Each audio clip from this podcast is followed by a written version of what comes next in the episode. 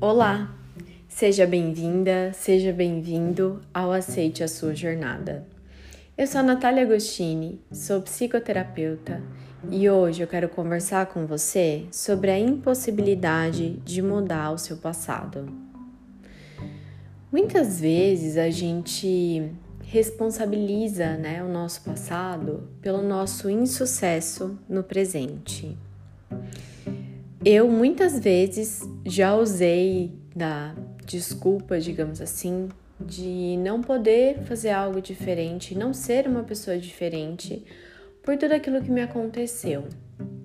E eu, ao longo dos anos, fui percebendo o quanto era cômodo para mim justificar a minha forma de ser com o meu passado.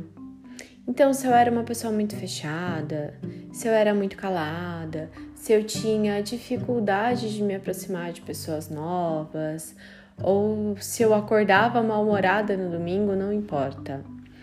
Todas as minhas características ruins para mim eram eram colocadas na caixinha do ah, no passado foi assim, a minha história foi assim, então eu sou desse jeito e ponto. E aí, durante muitos anos, eu me deparei com a ideia de desejar desesperadamente mudar o meu passado. Então eu ficava imaginando como teria sido se eu tivesse nascido em uma família diferente, se alguma coisa na minha história tivesse sido diferente se os meus pais não tivessem se separado, se a minha mãe não tivesse a doença mental, enfim. Eu ficava na minha cabeça fazendo histórias e histórias e perguntando a Deus por que a minha vida era como era. E por que outras pessoas eram tão felizes e eu não? E por que outras pessoas tinham aquilo que eu não tinha? Até que um determinado momento da minha vida, eu simplesmente parei de tentar reproduzir o passado de uma forma diferente. Eu não olhei o passado como uma consequência de quem eu sou agora ou de quem eu poderia vir a ser. Eu comecei a olhar o passado como apenas foi. Meu passado foi assim, eu não posso mudá-lo, mas o meu presente eu posso mudar. Eu posso ser apesar de. E eu acho que essa foi a virada de chave, pelo menos na minha vida, quando eu percebi que tudo aquilo que me aconteceu foi difícil, doloroso, não tudo, né? Algumas partes foram dolorosas, foram difíceis, não podem ser mudadas, mas eu não preciso viver em função do que foi difícil e doloroso. Eu posso mudar daqui para frente. A minha virada de chave, óbvio, veio com a chegada do meu filho, o Vicente. Depois que ele nasceu, em um determinado momento, eu vi que valia a pena olhar só para frente. Olhar para ele, olhar para o futuro que a gente poderia viver juntos e construir uma história diferente. É claro que ele vai saber de partes da minha história, mas eu gostaria que ele entendesse que ele é o dono da história dele e ele só poderia fazer isso se eu fosse a dona da minha própria história. Então eu comecei a estudar sobre o assunto e a perceber que a gente não pode mudar a história, mas pode mudar a forma como a gente lê e escreve essa história, como a gente conta essa história e reconta. E foi essa mudança de olhar para aquilo que eu não posso mudar, mas olhar para aquilo que eu posso fazer, que mudou a minha vida, que fez com que eu tivesse coragem de, por exemplo, estar tá aqui nesse podcast para você, conversando com você.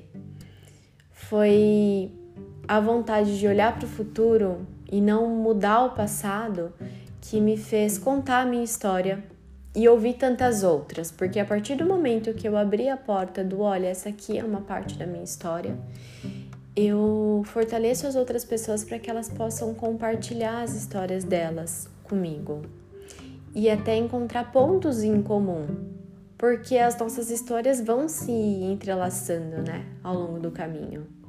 Coisas que você viveu, talvez eu também já tenha vivido, da minha perspectiva, mas todo mundo, né, vive um pouquinho da história do outro sem saber. Então foi essa vontade, né, de seguir em frente que me fez deixar de remoer o passado e fazer as pazes com ele. eu deixei de procurar uma pessoa responsável, que antes era Deus. Para mim, Deus era o responsável, né, por tudo que me acontecia.